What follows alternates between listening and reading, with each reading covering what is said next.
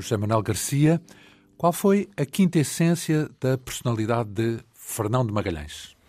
Quase que me atrevia a dizer que foi o homem mais resiliente, mais ambicioso, mais tenaz, mais corajoso, mais resistente que houve à face da Terra para conseguir realizar um projeto, uh, o sonho que ele tinha de conseguir fazer um, uma viagem que fosse decisiva. Mas foi quase que por acaso.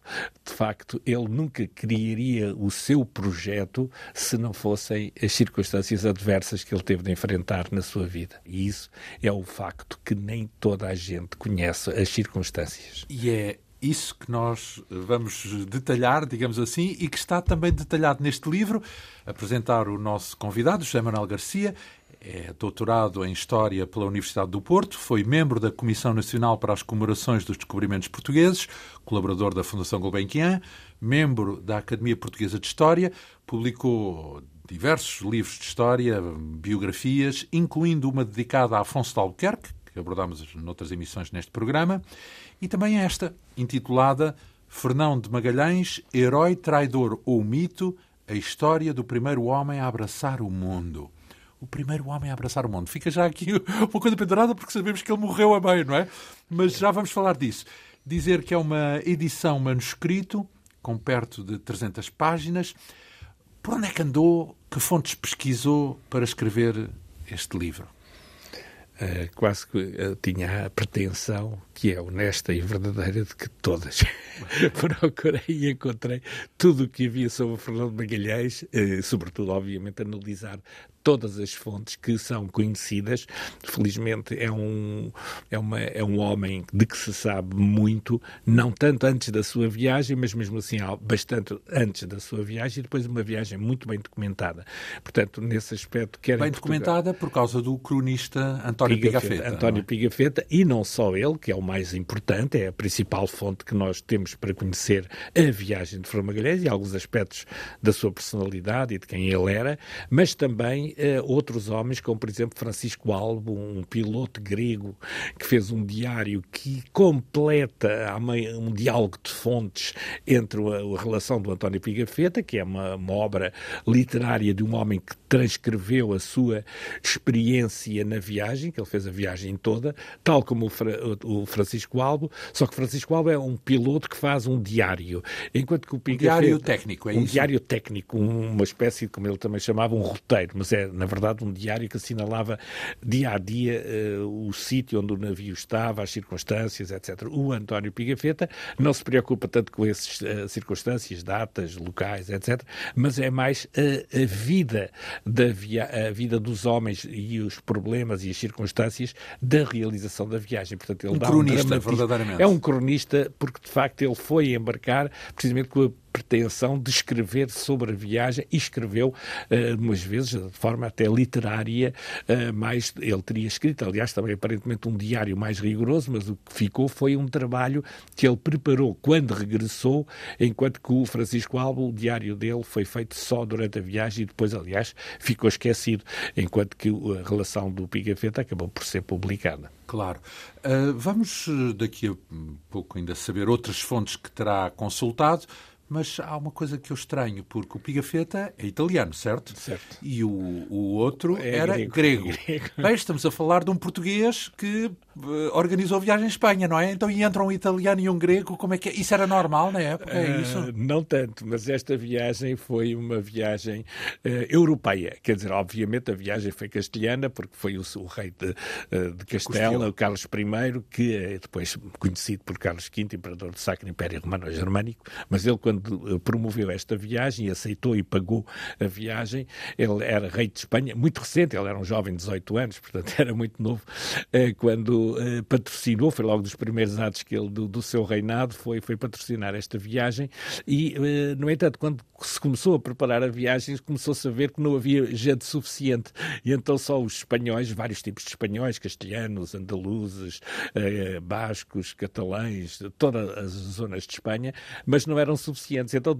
tiveram de vir pessoas de toda a Europa, ao fim e ao cabo. também, não é? 34 portugueses, quer dizer, a pois viagem claro. teve 237, é bom fixarmos já o número dos aventureiros, 237. 15% 30, eram... É, eram portugueses, quer dizer, Sim. incluindo o próprio Fernando Magalhães, é um número que não tem dado bem esclarecido, eu consegui apurar com todo o rigor que eram mesmo 34, e depois havia muitos franceses, italianos uh, e também gregos, havia um inglês, havia alemães, flamengos, havia escravos, uh, portanto havia um, toda Não, uma União Europeia da época. Era, literalmente, por isso é que eu digo sempre que esta viagem é verdadeiramente uma viagem europeia, porque realmente isso às vezes é esquecido.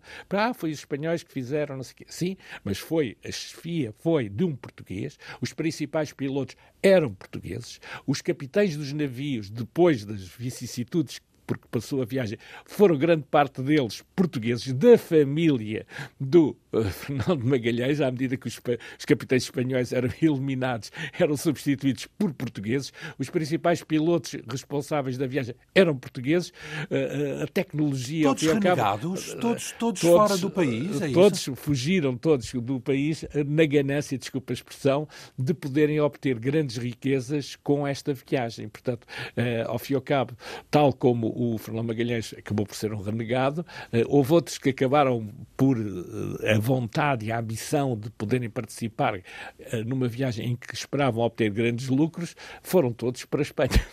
Literalmente foi uma aventura Sim. europeia. Multinacional. Multinacional. Então, mas falávamos do Pigafetta, a tal ponto é importante que existe por aí a tradução em português do seu diário, Sim. fascinante, de resto, é, é, é, de facto um testemunho notável, é. porque não se limita só a descrever. Lembra um bocadinho o Fernão Lopes, no sentido de vêm os factos, mas também considerações que ajudam a entender os é. factos, não é? Considerações sobre a mentalidade, a personalidade, o humor uh, deste e daquele. Sim, e, portanto, é, é, é, um romance, na é verdade. É um romance. Ele, na realidade, é uma relação da viagem que ele procura transcrever a, a, a experiência, passar o papel a sua experiência, mas, na realidade, ele vai muito mais além porque uh, faz comentários pitorescos sobre uh, as dificuldades das viagens e, sobretudo, uma atenção muito grande pelas populações. Ele, aliás, faz dicionários das línguas das pessoas que encontra, desde dos índios brasileiros, aos patagões, aos filipinos, aos das Molucas, a toda a gente que ele vai encontrar. É um vai antropólogo quase. É um antropólogo avant la lettre, porque precisamente ele, eh, por um lado, tem cuidado com a dificuldade e os problemas e os sacrifícios de todos, toda a viagem, eh, as dificuldades enormes que vai descrevendo, embora sem o rigor do Francisco Alves, que eu há pouco falei, porque às vezes ele não dá bem os dias, nem as distâncias, nem as datas, mas, mas a verdade e é que... E o piloto não falha nisso. Eu, nesse aspecto o, o, piloto não dá os comentários antropológicos, históricos e geográficos. Mas acerta nas acerta datas. nas datas, que é um complemento. Por isso, os dois. Embora haja outras fontes, há outras relações, há outros tripulantes que escreveram ah, e é? há, há, outros tripulantes, nomeadamente há um, até há um português que escreveu uma pequena relação que, que foi publicada depois por um Ramúzio, que recolheu vários textos, mas existem alguns que ficaram manuscritos. E depois existem os cronistas, por exemplo, o cronista, eh, em termos de. Há pouco que estávamos a falar nas fontes, que são, nomeadamente, o João de Barros e o Fernão Lopes Castanheda. Não, mas esses não são coevos. Uh, são um pouco posteriores, não é? Porque, de facto, por exemplo, o Fernão Lopes uh, de Castanheda teria uns 21 anos quando o Fernando Magalhães morreu, o João, o, o João de Barros uh, já tinha um pouco mais, não é? Mas, de qualquer maneira, eram quase do tempo e, sobretudo, utilizaram fontes.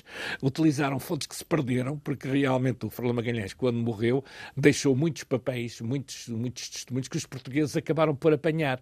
Quando ele chegou às Molucas, e lá chegaremos. E quando diz apanhar no sentido de os destruir? De os... Uh, não, uh, literalmente uh, capturar, roubar, digamos assim, do navio onde o Fernando Magalhães ia, que era a Trinidade. Porque teve que parar nas teve, ilhas exata, portuguesas, não é? Teve nas ilhas Molucas, exatamente, e então foi preso esse navio, a Trinidade, lá chegaremos. E apreendido, ele, apreendido, apreendido literalmente, e tudo o que eles tinham lá dentro foi tirado e levado pelos portugueses para a Torre do Tombo. E o, o Fernando Magalhães... Ainda portanto, descobriu na Torre do Tombo uh, coisas coisa, esses documentos? Ah, no seu caso? Uh, houve quatro documentos que foram para a Torre do Tombo. Os outros perderam-se. Quer dizer, muitos perderam-se entretanto, mas o João de Barros, que era um cronista fala que fala neles, ele tinha acesso e, e transcreve até documentos. A única carta que se conhece do Fernando Magalhães na viagem foi transcrita e publicada pelo João de Barros, que ele conhecia toda a documentação capturada aos espanhóis eh, quando eles chegaram às Molucas, que de facto foi um, um período muito difícil da viagem, não é? E os portugueses eh, trouxeram essas, essas, eh, essas, essa documentação, esses documentos para Portugal, para Lisboa. o Fernando o, Barros também tinha aquela qualidade de um cronista objetivo, o João de Barros um bocadinho na, muito, na, senda do Fernão Lopes? Uh, o, era, uh, de facto, mais rigor, tão rigoroso como o Fernão Lopes seria mais o Fernão Lopes Castanheda, porque o João de Barros também era muito rigoroso, só que às vezes fazia comentários mais patrióticos, era mais assim empolado, mas era em termos de escrita, em termos de humanismo, João de Barros foi um dos grandes intelectuais da Europa. O Fernão Lopes Castanheda era assim um cronista mais rigoroso, tipo Fernão Lopes, por isso é que Mas é Castanheda soa a castelhano. Hum, mas Parece que uh, ele era português, o pai dele era 100% português, mas poderia ter uma origem espanhola, realmente. Os antepassados deles poderiam ter vindo de Espanha. Mas quer o pai dele, quer, quer ele próprio, eram portugueses. Mas talvez o avô, ou isso fosse espanhol. E, e, e, já agora ele ficou na história como cronista, para além deste papel que teve a narrar uh, a volta, a circunnavegação de, de Fernando Magalhães, ficou conhecido por outros, outros relatos. O Fernão esse... Lopes Castanheda. Sim. Ah, sim. O, quer o Fernão Lopes Castanheda, quer o João de Barros, fizeram tão simplesmente a história de todos os descobrimentos e da expansão portuguesa até 1550, mais ou menos. Portanto, tudo o que se passou, sobretudo antes. no Oriente, antes, desde a viagem do Vasco da Gama, todas as viagens, todas as viagens eram descritas ao pormenor de tudo o que acontecia no Oriente, na Índia, na Malaca, na China, eles descreveram tudo em vários volumes, em vários, o João Lopes, Pagos o, o João de Barros. Já agora, era o rei? É, é, é, a grande parte foi o rei, o rei patrocinou esses, Dom Manuel, esses livros. Dom João III? Foi o Dom João III. É, portanto, Sim. esses livros foram já escritos, por exemplo, a Ásia de João de Barros começou a ser publicada em 1552, a, a história do Fernão Lopes Castanheira começou a ser publicada em 1551, um ano antes, no meados do século XVI, e foram publicando vários volumes. Portanto, esses livros são muito rigorosos e eram patrocinados pelo rei, depois pagos pelos leitores interessados, não era? Com certeza. Mas então, eram muito rigorosos. Vamos cá a esta expressão que está aqui no subtítulo e que intriga o senso comum, diria eu. Porque diz a história do primeiro homem a abraçar o mundo. É... Todos sabemos que ele morreu a meio, não é? Foi, então, foi. Este, o que é que é este abraço? Não há é, aqui. É, é, foi uma expressão que eu, digamos, inventei, que, que eu achei engraçado para vender o livro, não é? Porque realmente não é o livro, é a ideia, a ideia que está na base do livro. Mas foi uma ideia que se me apercebeu, eh, que eu apercebi que poderia ter uma força muito grande de expressão por causa da ideia do primeiro homem dar a volta ao mundo. Ele abraçou com os dois braços, um pelo braço, digamos, do Ocidente, vamos imaginar que o braço direito vai pelo Ocidente, o braço esquerdo vai pelo Oriente, e ele conseguiu, por ah, duas fases... Em duas metades. Em duas portanto. metades. Portanto, eu quando digo e afirmo e consigo provar, e eu e outros historiadores, não, não, fui eu que inventei é, esse conhecimento, de que ele deu a volta ao mundo. Foi então, o mas primeiro ele, ele morreu nas Filipinas. Exato. Tinha lá chegado como antes de dar a sua volta? Ele tinha chegado perto das Filipinas, não às Filipinas, mas tinha estado debaixo das Filipinas, porque as Filipinas, tal como as outras ilhas da Indonésia que estão por baixo das Filipinas, são muitas ilhas. E eh, debaixo das Filipinas, que são um arquipélago bem conhecido. É na mesma longitude, é, é isso? É na mesma longitude. O segredo está aí.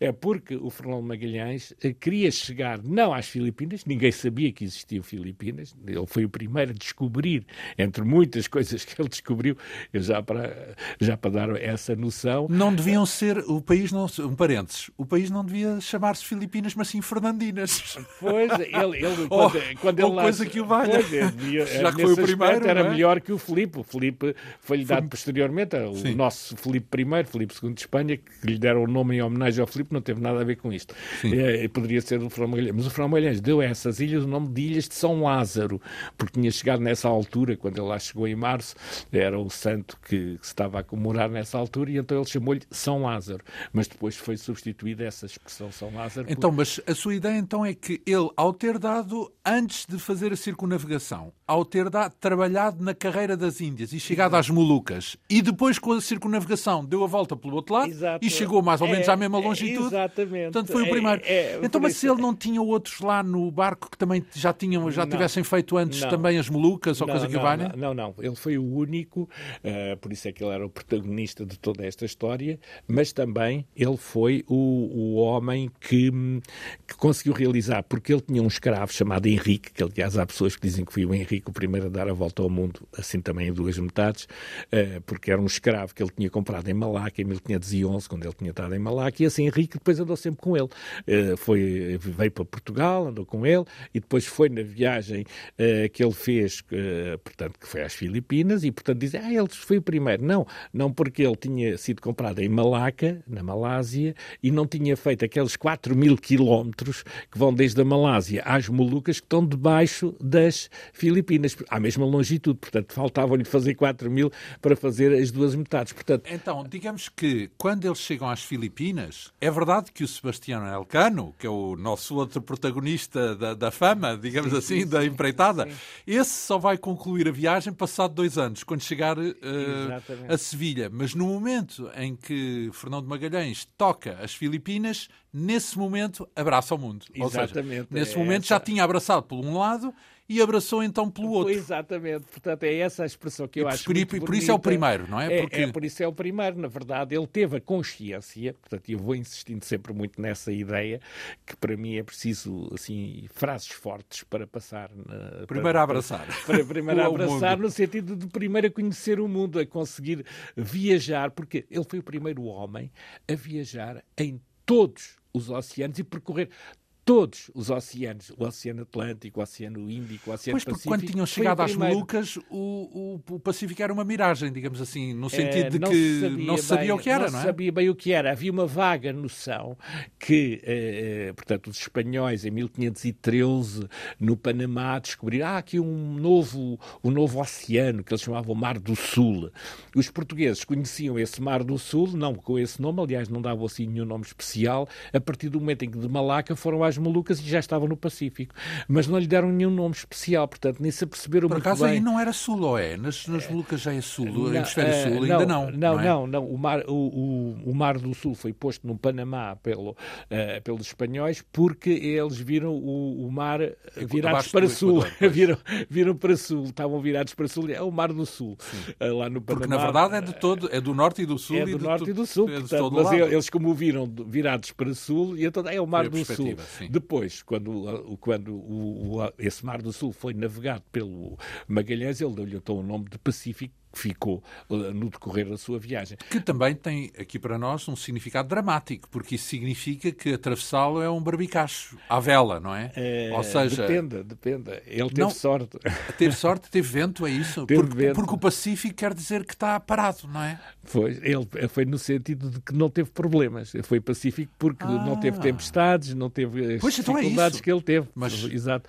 Porque às vezes o Pacífico tem muitas dificuldades, mas ele teve sorte porque que nesse aspecto a viagem foi muito difícil, foi três meses e tal de viagem. Demorou imenso, não é? Demorou e tal, mas... E teve pouco vento, porque por isso é que demora... Ele, ele teve fases com vento e fases com menos vento, mas a viagem mesmo assim podemos dizer que correu bem, por isso é que ele lhe chamou o Mar Pacífico, porque se ele tivesse apanhado alguma tempestade... Estava tramado. Estava com dificuldades. Não, não tinha terra ao pé, porque não é? ele já tinha, tido passado, já tinha passado por muitas tempestades antes de chegar ao Estreito de Magalhães, já, já passou, portanto, comparado com as tempestades e dificuldades que ele teve, ali, ele foi pacífico. Ali foi pacífico. Então, mas é que, o nome. Era é ele que bate, batiza foi, foi o oceano. Chamou, foi ele que lhe chamou mesmo Pacífico. Ele dava-lhe Devemos a isso... É, é ao Fernando Magalhães é que lhe deu o nome Pacífico. Foi ele que lhe deu o nome mesmo. Portanto, é o próprio... É os próprios fontes e os próprios colegas dele, ao fim e ao cabo, na viagem, que dizem, e, e mesmo eh, os primeiros mapas que se fazem, dizem que foi Fernando Magalhães que, que lhe chamou Pacífico. Portanto, eh, porque, eh, foi, digamos assim, o clímax da viagem. Só que foi difícil de passar porque era muito grande grande. Claro. E eles não pensavam que fosse tão grande. Morreu muita gente só de, uh, de inanição, isso. não é? Veremos Portanto... isso, porque uh, há pessoas que dizem que morreu muita gente, o próprio Pigafetta diz, mas quando a gente vai a ver bem os pormenores, não morreu tanta gente como Sim. isso. Então, mas passaram é um muitas dos... dificuldades, mas isso é Sim. é um clímax lá mais para a frente. Exatamente. Justamente, nós ainda nem começámos. Não, ainda, exatamente, ainda não, ainda não chegámos ao princípio. Nem, nem ao princípio. Isto é tudo um, um prólogo. É. Então, uh, antes de mais, como é hábito, já em algumas outras publicações suas, o, a sua primeira missão é tentar descrever a pessoa e aqui também procuram retratos do homem. O que nós podemos dizer eh, de Fernando Magalhães se tivéssemos que o descrever fisicamente, e isto é relevante porque ele vai ser extremamente determinado, apesar de ser, por exemplo, um homem baixo, não é? É. Era. Portanto, não era um Ele, homem assim era, pulsante nem, nem nada disso. Era um homem era, discreto, num certo sentido. Era, era que, de facto, a única pessoa que, ao fim e ao cabo, o descreve fisicamente foi o Bartolomeu de Las Casas, o famoso cronista e, e dominicano padre. espanhol, uhum. padre, que escreveu imenso, imenso e era defensor dos índios. Ele conheceu o Fernando Magalhães quando ele apresentou o projeto. Ele estava a lá, a Carlos V, em 18, 1518, em, em Valladolid. Ele estava lá em Valladolid quando ele assistiu a tudo.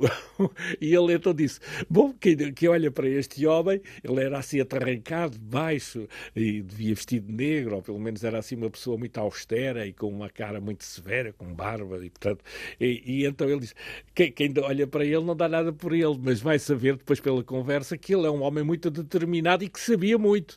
E portanto era por isso que de facto quem o olhasse para ele não era assim um homem bem posto, assim um, um homem forte, uh, no sentido alto, possante, isso, como imaginamos era, dos marinheiros, talvez. Exato, ele era um bocado atarracado, ainda por cima cocheava, porque ele tinha sido ferido em Marrocos, e então era um homem que, enfim, tinha algumas limitações, mas que na prática o que interessava era o projeto e a sua capacidade e os seus conhecimentos. E isso é que e, ninguém tinha. A verve, a capacidade de convencer, porque sim, era preciso convencer também, um monarca, também, não é? Também. Isso não é para qualquer é, também, um. Também ele tinha argumentação, em parte, que teria sido fornecida pelo seu colega, o Rui Faleiro, que era um, o colega dele, digamos assim, responsável teórico pela ciência da viagem, que na realidade, enfim, era, era um astrónomo que não seria tão bom como o Fernando Magalhães pensava, mas que uh, depois acabou por não ir, mas inicialmente, quando ele apresentou ao Carlos V a viagem, foi com o, o seu amigo e colega Rui Faleiro, que nunca tinha navegado, que era só um astrónomo teórico. E foi também nas, na, não, na não foi, não foi porque à última da hora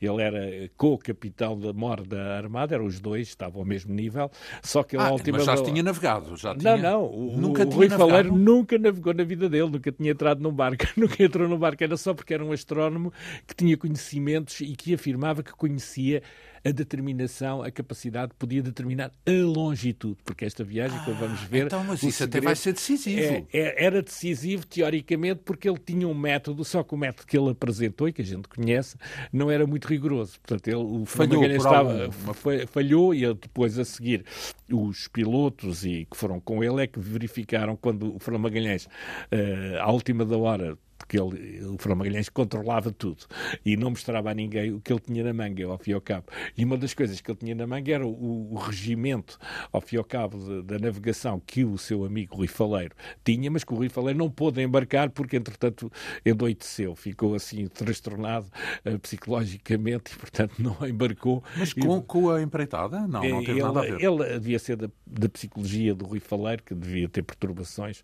e depois acabou por ser substituído pelo João de Cartagena, um espanhol, uh, que nunca tinha navegado também.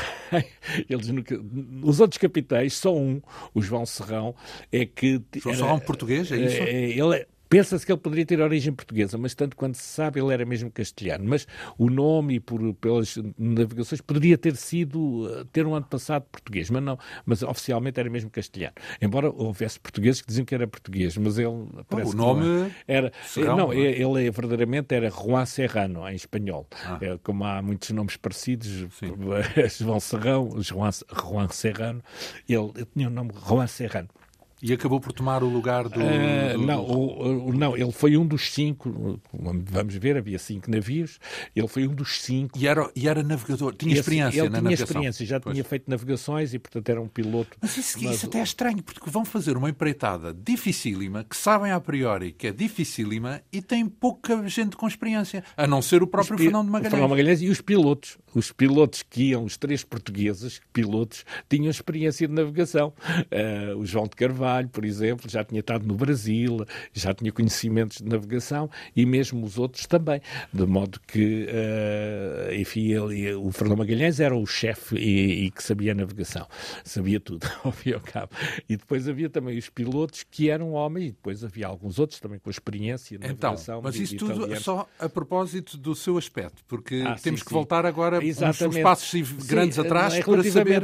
Relativamente a, a essa descrição escrita pelo, pelo Bartolomeu de Las Casas, portanto, já vimos que era assim. E depois temos um retrato que é muito antigo, que está em, em Florença e que foi feito uma cópia em, que está em Florença, no Palácio, uh, no Palácio dos Ofícios do grande Museu dos Ofícios, Palácio Museu dos Ofícios de Florença, tem lá um retrato que foi copiado de um retrato que uh, teria sido feito por um, para o Paulo Jóvio e que teria sido dado pelo Papa, que teria sido um retrato feito logo depois da morte dele.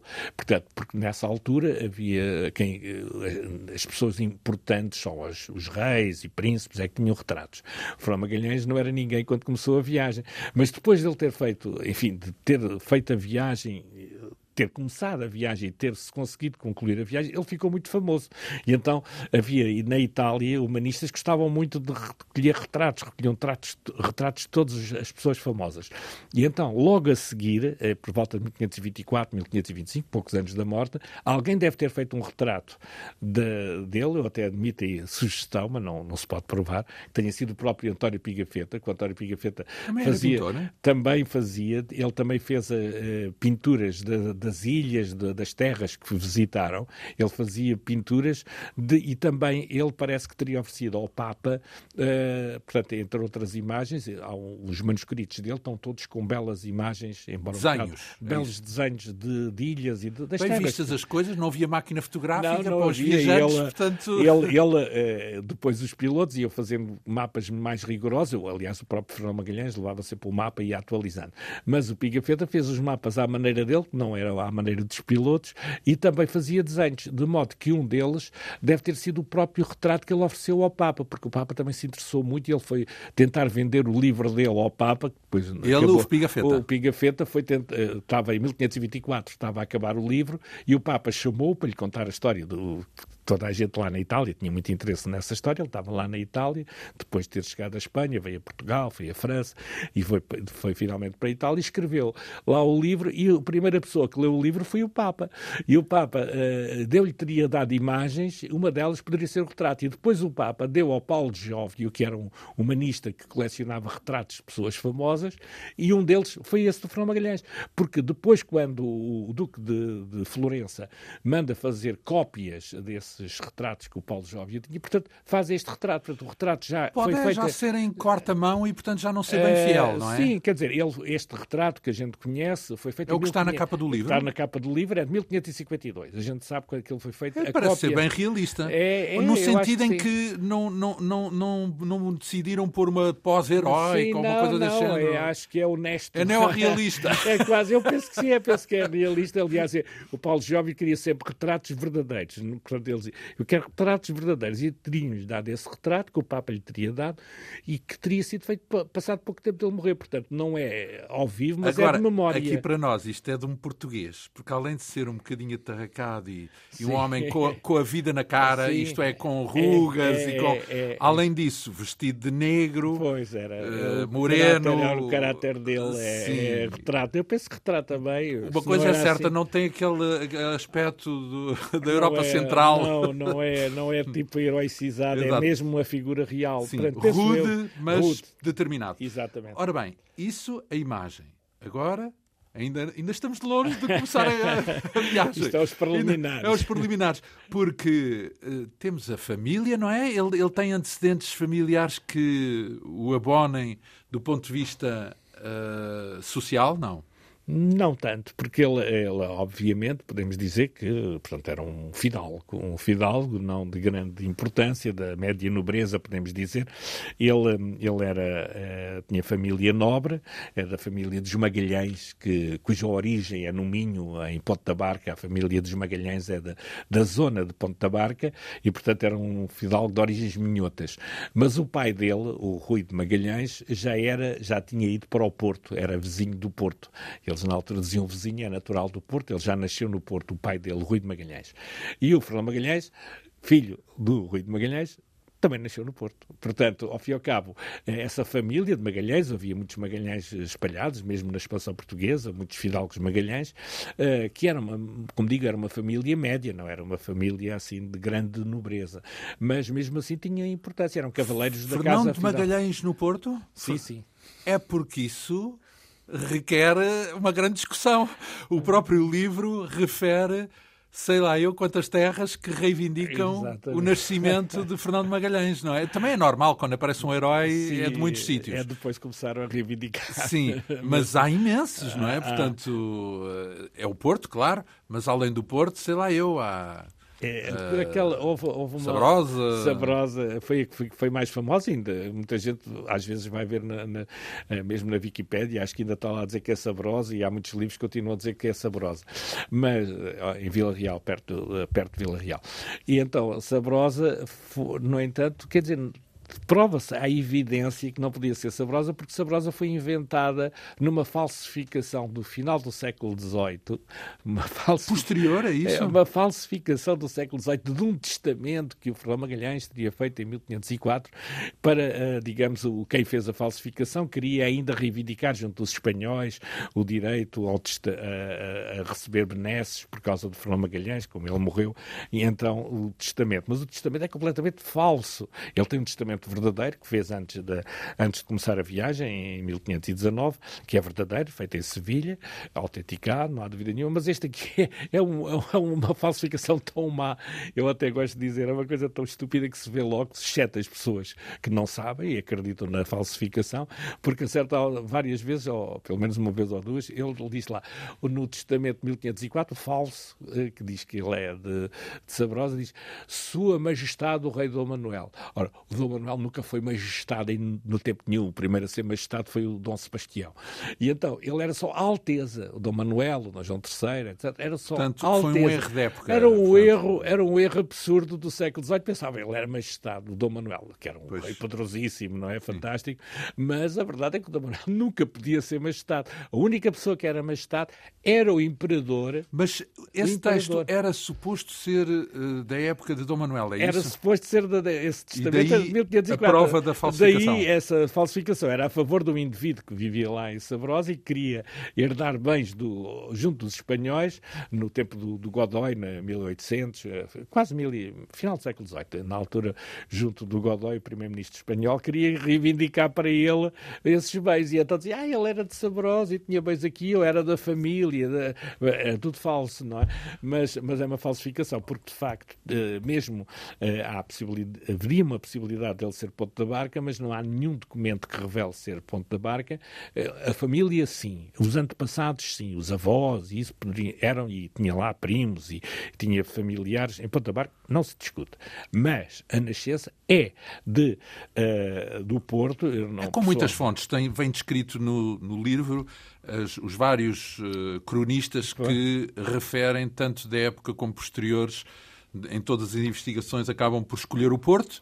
Sim. Uh, e, mas uh, eles nasceu em 1480, portanto, significa que era rei na altura ainda Dom Afonso, penso eu, ou já era Dom João II? É, ainda era Dom Afonso V. Dom Afonso V. É, já estava a terminar o reinado de Dom Afonso V. Pronto, e depois ele, uh, sobretudo, progride com Dom, Dom, Dom João II, Dom a sua experiência decorre eh, no reinado de Dom João II, ainda antes da circunnavegação, claro, porque isso já a circunnavegação já foi bem no século XVI. Mas uh, como é que ele se tornou navegador? A família uh, tinha navegadores? Não, não. A família era, portanto, estava enraizada no Porto e, portanto, o, o, pai dele, o Rui de Magalhães, seria uma pessoa relativamente importante no Porto. Não era assim um... Porque o Porto não tinha muitos fidalgos. Nos, o Porto era muito, muito independente e então não Mandam os que lá estão. E então mandavam os que lá estão e não, geralmente... Isso diz do Marão, não é? Do Marão, mas, é do Marão, mas, mas, mas lá também era, Porto. era. Eles tinham muita autonomia, era quase uma cidade independente. Mas a verdade é que não, A Invicta. É Invicta, mas isso a Invicta já é do é século XIX, é outra história. Mas a verdade é que o Porto tinha muita autonomia, depois é o próprio rei Dom Manuel começa-lhe a tirar um bocadinho a autonomia e, e, sobretudo, havia uma ideia de que não podia haver grandes fidalgos, porque realmente eles proibiam os grandes mas havia cavaleiros e havia alguns pequenos fidalgos importantes no Porto, porque maioria, não eram só cidadãos, porque, uh, porque de facto o Porto tinha essa, essa característica, mas também tinha fidalgos pequenos, porque realmente, e então era o caso do Fernão Magalhães e do pai dele, do Rui de Magalhães, porque ele, tudo indica que, e, e, e, antes de começar as suas viagens, ele dá a ideia que foi pajem da rainha Dona Leonor, mulher do rei Dom João II. Ele teria vindo para Lisboa, segundo alguns cálculos, e ele, o, o, Dom, o, o Fernão Magalhães, o Fernão Magalhães teria vindo para, para Lisboa, portanto ele teria nascido, portanto não há uma data certa. Quanto ao Porto, a gente tem a certeza, tenho a certeza, pessoalmente, não tenho dúvida nenhuma que era do Porto, e tinha propriedades em Vila Nova de Gaia, portanto era dali. E ele próprio afirma que era vizinho do Porto, ele escreve em 1518 a dizer que é vizinho do Porto. E só por causa de tirar as ilusões todas, havia várias pessoas, uma delas do Porto, um, um senhor chamado, um, um homem chamado João de Barros, homónimo do cronista, não era cronista, mas também escrevia no Porto. Ele diz que ele tem um, em 1549, passado poucos anos da morte do Fernão Magalhães, ele escreve que o Fernão Magalhães foi natural eh, do Porto e que ali achou outro, e o Fernão Magalhães achou outro caminho para a Índia, que foi homem habilíssimo. Eu acho esta palavra fantástica, escrita em 1559, apesar dele, na altura, ainda habilíssimo ser... sentido muito hábil. Muito hábil, um homem genial, ao fim e ao cabo, com, que, que, descobriu outro caminho para a Índia. E ele escrevia isto em 1549, no Porto, apesar, nessa altura, o Fernão Magalhães ainda ser mal visto, porque ainda era considerado traidor. Mesmo assim, ele afirma que era habilíssimo. E depois há outro, há outro uh, homem humanista fantástico, o Fernando Oliveira, que, que era de Aveiro, da zona de Aveiro, em que ele conhecia bem a, a família, e então ele diz, uh, ele faz duas afirmações categóricas, porque ele conhecia, não o Fernão Magalhães, porque ele era mais novo que o Fernão Magalhães, mas conhecia as famílias uh, daquela zona, e então ele afirma que entre, e ele faz logo dois esclarecimentos, que ele, ele, o Fernando Oliveira escreveu um livro sobre a viagem de Fernão Magalhães, é um, mas copiando uh, o que um espanhol teria escrito, mas ele adaptou para português, e então faz um preâmbulo em que ele faz as seguintes afirmações para esclarecer dois assuntos importantíssimos. Ele diz: entre os portugueses que descobriram o maluco, o, as malucas, as malucas chamavam maluco. E tem a ver com maluco? Com maluqueira? Não, não, não, pode ser. Não, não. Era, era, era uma nota. Não, é, é, é, é porque é, nós dizemos só malucas, porque senão ninguém percebia, porque os portugueses do século XVI e XVII não chamavam malucas, chamavam maluco, que a grande ambição do Fernando Magalhães era chegar ao maluco. Porquê? Mas o maluco não tem nada a ver com maluqueira, ou tem? Não, não, não tem nada a ver, pronto. porque era o nome indígena, o nome dos nativos ah, da ilha, pronto. da Indonésia, ainda hoje chama-se maluco. Uh, aquela, os, os, nativos dizem da, a, da, da Indonésia, porque a Indonésia tem muitas ilhas. Essas ilhas, que era o grande projeto do Fernando Magalhães, as ilhas do maluco, porque era o nome que os, os, os, os indígenas... Será a expressão na, na época já significava o doido, como não, hoje não, não, não tem não. nada a ver, era uma expressão indígena, não se percebe muito bem. Há uns que dizem que dão tentativas de explicação do nome da Indonésia, do Malaio, aliás, era do Malaio. Malaio, Malaca, Maluco, portanto, eles tinham muitas dessas expressões e essas e quem é ilhas... é que transformou o Maluco em Molucas? Foram os ingleses e os holandeses. Os holandeses e os ingleses, Maluco. quando chegaram lá em 1600, passados 100 anos dos portugueses, começaram a chamar aquilo não Maluco, como os portugueses diziam, e os nativos diziam Maluco, passaram, ah, isto é Molucas. E os portugueses agora, copiando os ingleses e os holandeses, ah, pá, tá bem, pronto, é as Molucas. Mas a gente devia dizer Maluco, as ilhas maluco. do Maluco. Maluco. E então, por isso é que este Fernando Oliveira, e eu estou a, a, citar este texto, que é decisivo, porque também há pessoas que, há, houve algumas pessoas que tinham dúvidas sobre o Fernando Magalhães tinha ido às Molucas. Mas, uh, que ele teve em Malaca, toda a gente sabe. Mas que ele também foi às Molucas, há várias fontes que dizem isso. Uma delas é este Fernando Oliveira, um homem muito bem informado, que escreveu sobre a viagem de Fernando Magalhães também, e ele diz que entre os portugueses descobriram Maluco, os Molucas, foi um chamado Fernando Magalhães, natural da cidade do Porto, em Portugal. Este era da geração dos Magalhães, gente honrada e nobre, e era criado del Rey em foro de moço de câmara e homem entendido na arte de navegação e cosmografia, em especial pelo que aprendeu de um seu parente chamado Gonçalo de Oliveira, em cuja companhia foi ter àquela terra, das Molucas, do qual entendeu a verdade do sítio daquelas terras, porque era Gonçalo de Oliveira muito sabido nesta faculdade. Ora, este homem, Fernando Oliveira, para escrever isto, ele tinha de estar muito bem informado, porque este Gonçalo Oliveira foi um dos pilotos portugueses que foi às Molucas, na descoberta das Molucas. Portanto, todo este exame, desde a naturalidade do Porto até ao facto de ele ter dito, isto é de um rigor absoluto, ele não podia inventar. Quer dizer, claro. este Fernando Oliveira. Era testemunha. Era um, ele era da época, não? Portanto, ele, ele, viveu sempre na zona da Aveira, embora, enfim, era um, este Fernando Oliveira era um humanista um bocado aventureiro. Então, mas uh, há aí um salto no, da atividade de Fernando Magalhães, porque ele, primeiro, tem a ver com a Dona Leonor, não é? Com a Rainha, mas como é que ele se torna navegador? Ora bem, é, um Sim, pouco pelas circunstâncias também, porque ele, entretanto, como pajem, ele seria um pajem jovem é? da Dona Leonor e, e, portanto, não tinha grandes condições em Portugal, como muitos outros fidalgos, pequenos fidalgos, ele, portanto, foi crescendo um bocadinho, uh, por causa ainda da paz, de ser provavelmente pajem da Dona Leonor, porque quem diz isso é um espanhol.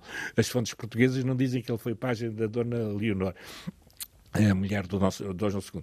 Eu acho o aspecto pitoresco, admitindo a verdade, porque também os espanhóis não iriam inventar certamente que ele tinha sido página da Dona Leonor, portanto deve-se ter baseado em alguma fonte, embora não haja nenhum registro escrito do Fernando Magalhães na documentação da Dona Leonor, não há registro, mas o espanhol não deve ter inventado, deve ser mesmo, e então há aqui uma circunstância muito engraçada, porque ele teria vindo para Lisboa ao serviço da Dona Leonor por volta de 1492, quando o, quando Cristóvão Colombo descobre a América.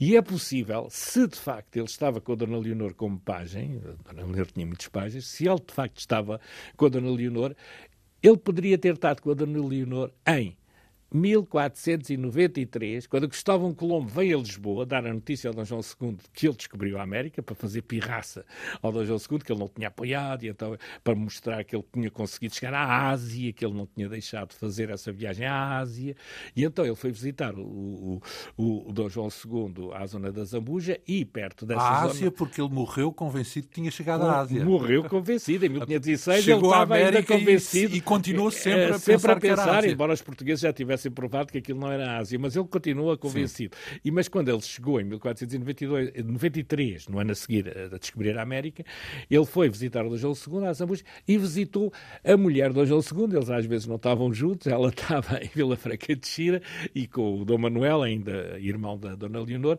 e o Fernando Magalhães, e o, desculpe, o, o Cristóvão Colombo foi visitar a Dona Leonor.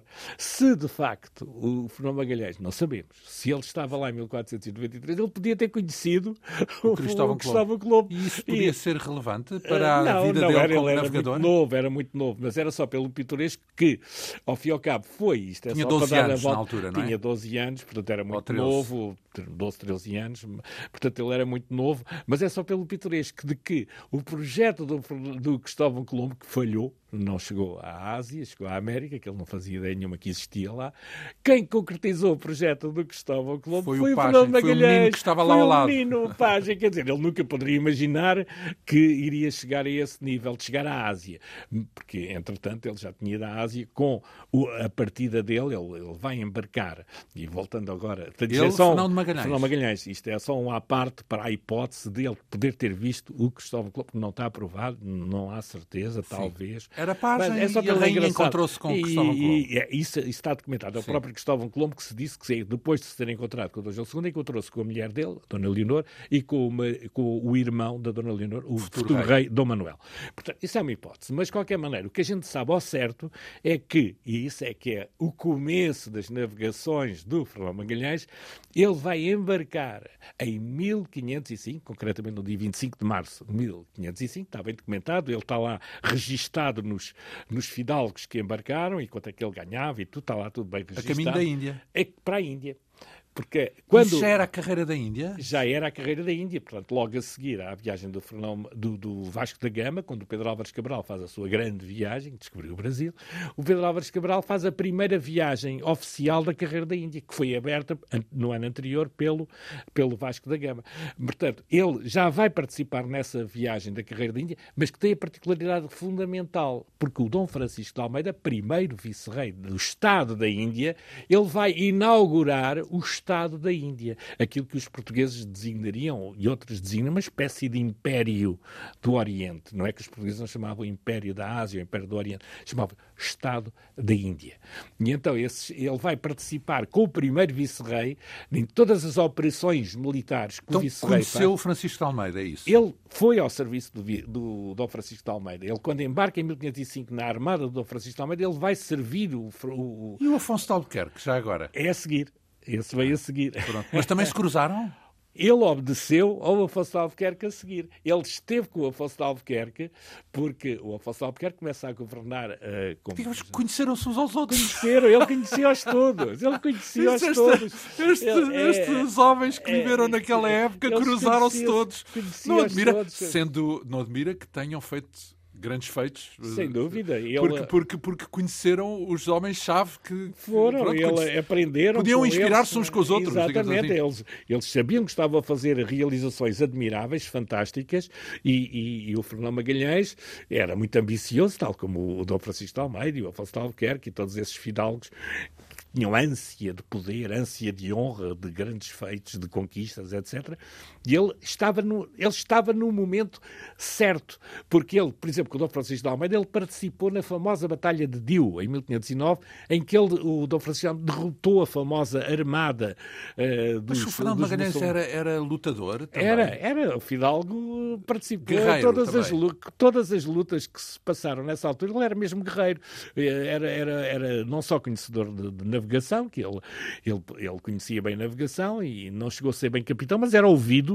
O Afonso Albuquerque, por exemplo, avançando já um bocadinho, o Afonso Albuquerque, em 1510, antes de conquistar Goa, em 1510, ele ouviu os conselhos, ele mandou reunir um conselho de capitães e de fidalgos, e o Fernando Magalhães foi um dos que ele ouviu, e está escrito, o registro da, da informação do Fernando Magalhães, sobre a sua opinião sobre se deveria ou não deveria, se era correto ou inconveniente conquistar por causa do tempo, etc o Fernando Magalhães sabia, já está provado, quando ele manda essa informação, ele está na reunião com o Afonso Albuquerque e diz eu acho que não é bem oportuno ir lá conquistar Goa e tal, mas acabou por conquistar Goa também. Ele foi na conquista de Goa, foi depois na conquista de Malaca com o Afonso então Albuquerque. Tinha imensa experiência. Tinha imensa experiência, ele era um homem, por isso é que ele, depois quando veio para Lisboa, ah, quer ser recompensado, porque ele estava a fazer aquilo. Ele tinha a sua moradia, tinha currículo. o seu salário, mas já tem muito currículo. Moradia ele, em Lisboa, é isso? É, a moradia moradia era chamado, digamos assim, um, um salário. Portanto, não, ah, não era. Não é uma casa, não, não, é uma era, vivenda. Não, não é vivenda, era moradia, era equivalente a salário. Um salário que os fidalgos eram pagos, não era? Que o rei pagava aos fidalgos,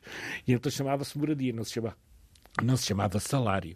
Salário era para as pessoas então, mas, por acaso eu tenho a noção de que refere no livro sim, sim. Uh, uma posse que ele tinha em Marrocos, não é? Em Azamor. Em, em Azamor ele participou também na conquista de Azamor. Portanto, Pronto. quando veio. Digamos, digamos que uh, no momento em que entra no mundo da navegação, a partir da tal carreira da Índia, 1505, a viagem vai acontecer em 19 ou 20, não é? Uh, salvo 19, erro. 19. Em 19.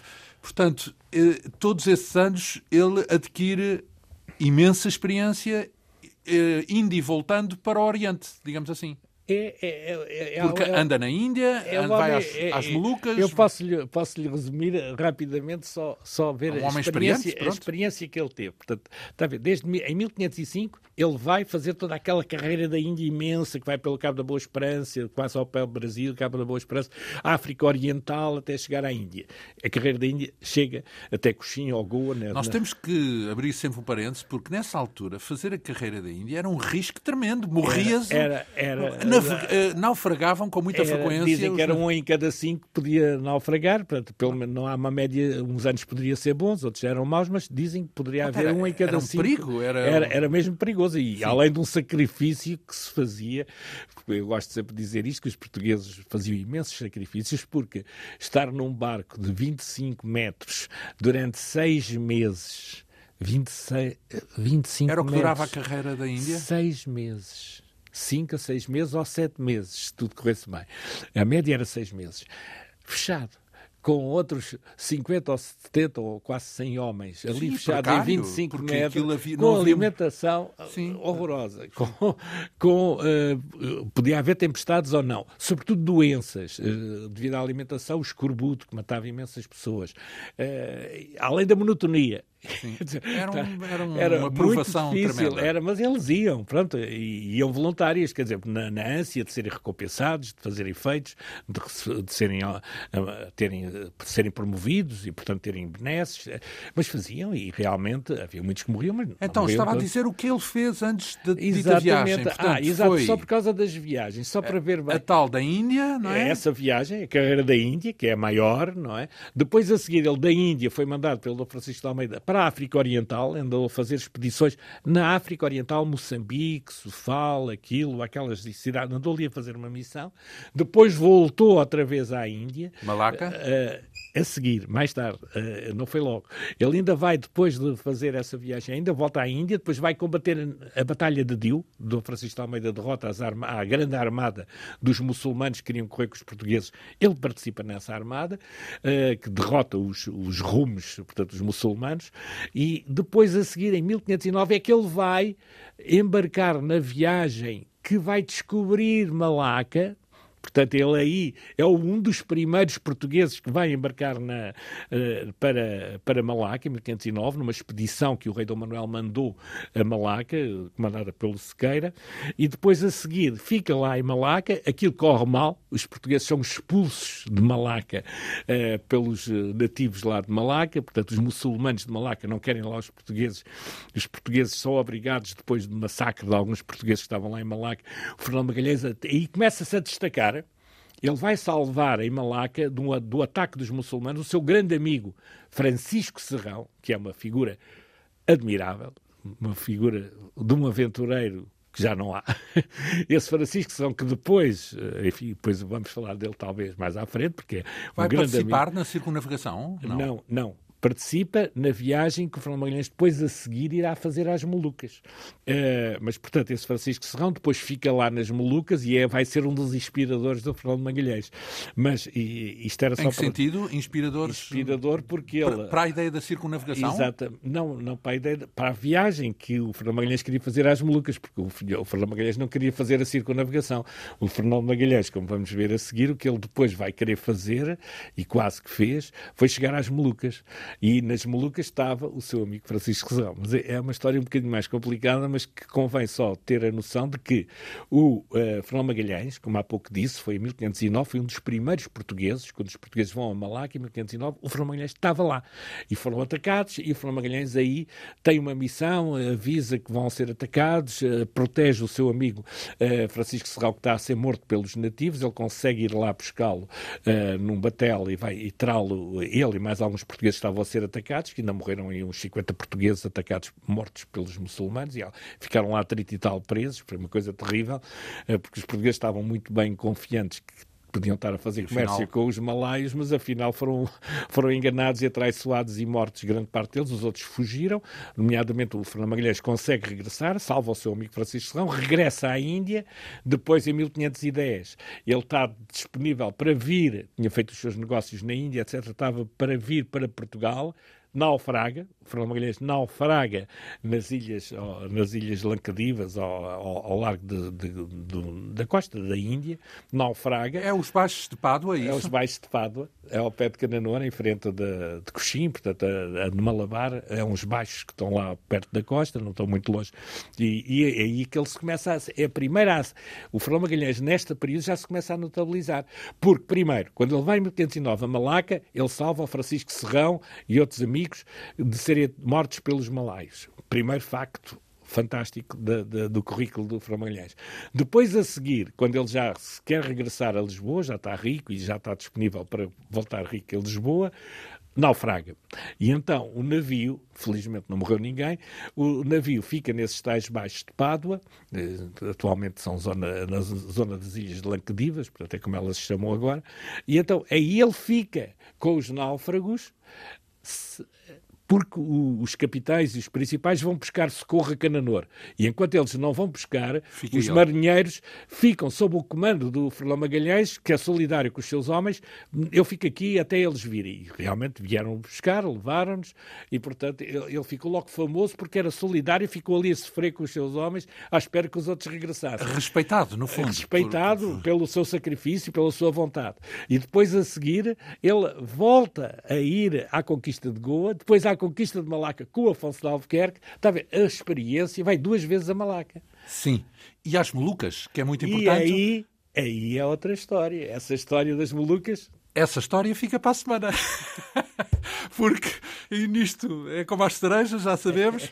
Ele ainda vai ver o Oceano Pacífico pela frente, vai, vai ter a visão, digamos assim, da empreitada que há de fazer passado uns anos e tudo isso vai ficar adiado.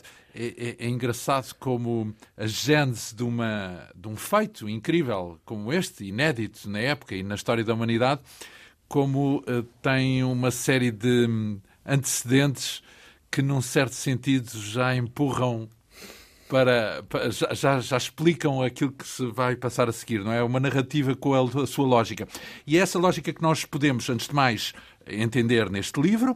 Fernando Magalhães, Herói, Traidor ou Mito, a história do primeiro homem a abraçar o mundo, com a assinatura do nosso convidado, o historiador José Manuel Garcia, com quem embarcamos um encontro para a semana. Muito obrigado uh, por esta vinda aqui à Rádio Pública.